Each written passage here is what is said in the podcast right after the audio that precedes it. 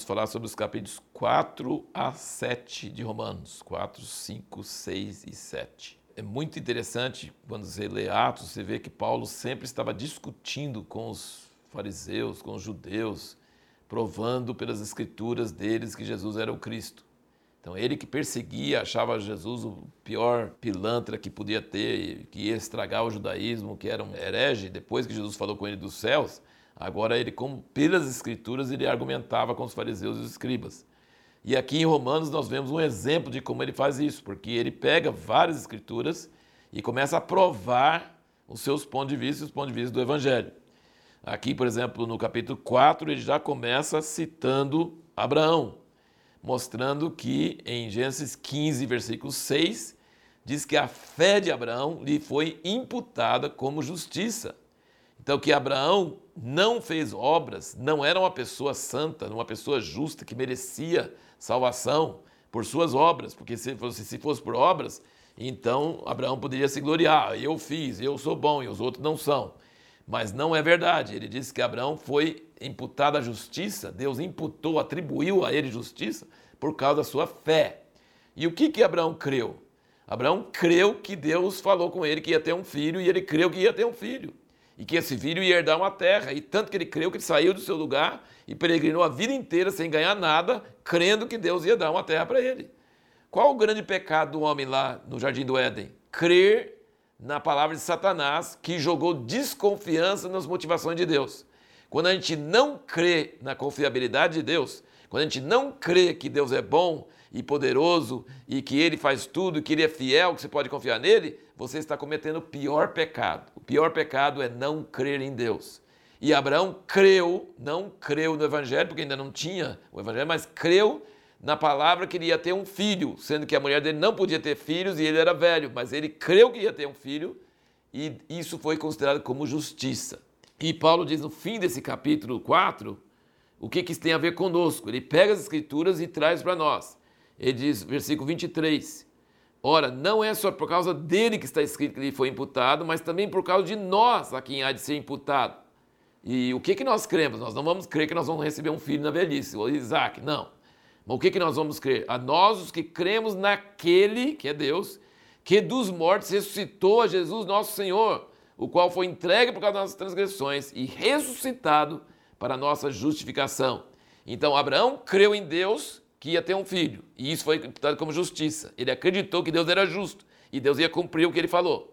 E nós cremos que Jesus ressuscitou, sendo que nós não vimos, mas nós cremos que Deus, Jesus ressuscitou e que nós fomos perdoados pela morte e ressurreição de Jesus. E então nós estamos bem com Deus por causa disso. E isso é crer numa coisa que não está vendo.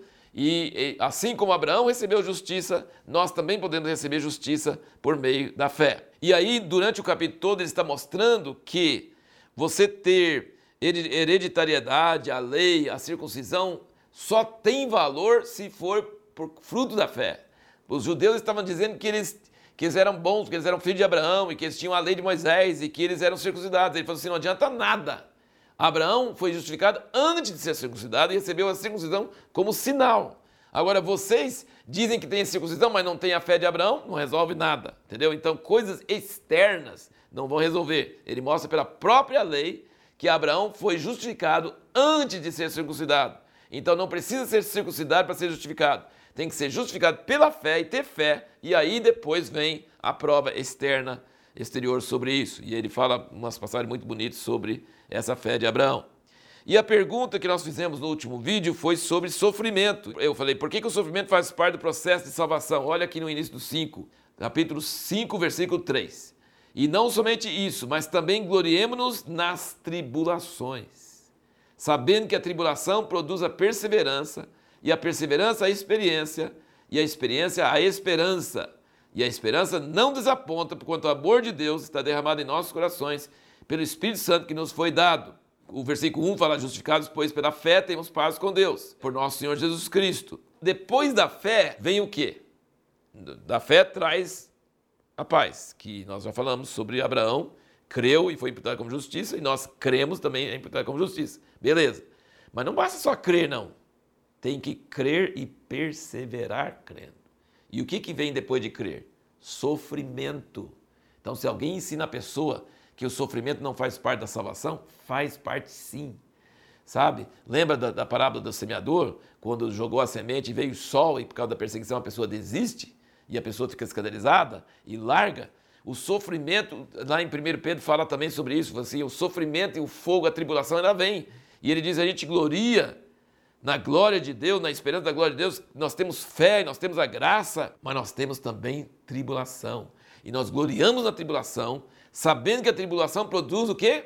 Perseverança. E a perseverança é experiência, e a experiência é esperança. Então, sofrimento faz parte do processo. Não tem jeito de crer em Jesus e não sofrer, sabe? Não ser perseguido. Está avisado em toda a Bíblia que quem segue Jesus vai ser perseguido, vai sofrer tribulação. E tribulação faz parte, porque a tribulação vai vai operando em nós e provando, e nós vamos enfiando raízes, e nós, nossa fé vai ficando mais forte, nossa fé é purificada. Então, tribulação e sofrimento fazem uma parte muito importante da nossa salvação. E aí, na segunda parte do capítulo 5, ele fala sobre os dois homens, Adão e Jesus. Cada um começou uma raça. Adão começou uma raça de pecadores, Jesus pegou toda essa raça de pecadores, matou o pecado e começou uma nova raça, que é uma raça que vive pela graça e não pela lei. Mas esse negócio que as pessoas falam sobre graça barata, que a graça significa que Jesus me perdoou eu posso fazer o que eu quiser e posso andar em pecado, não é verdade. No versículo 21 você vê aqui, 21 do 5, ele diz: Para que assim como o pecado veio a reinar na morte, assim também viesse a reinar a graça pela justiça para a vida eterna por Jesus Cristo, nosso Senhor. Então é graça, mas é graça pela justiça. A graça produz justiça. E a justiça produzida pela graça produz a vida eterna por Jesus Cristo, nosso Senhor. E aí chegamos no capítulo 6. Eu vou indicar um livro para vocês, A Vida Cristã Normal, de Watchman Nee. Ele foi um preso e foi um dos mestres da palavra mais, eh, mais importante do século XX e, e, ele não sabia, mas os ensinamentos dele rodaram o mundo e foram transformados em muitas línguas. E um dos livros principais e mais lido dele chama A Vida Cristã Normal.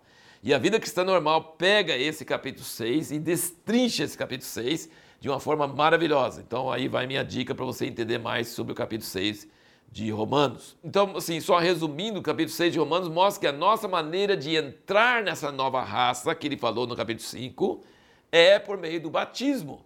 Ele fala que quando nós fomos batizados em Jesus, batizados nas águas, estamos batizados em nome de Jesus, nós morremos com Ele e ressuscitamos com Ele, em novidade de vida.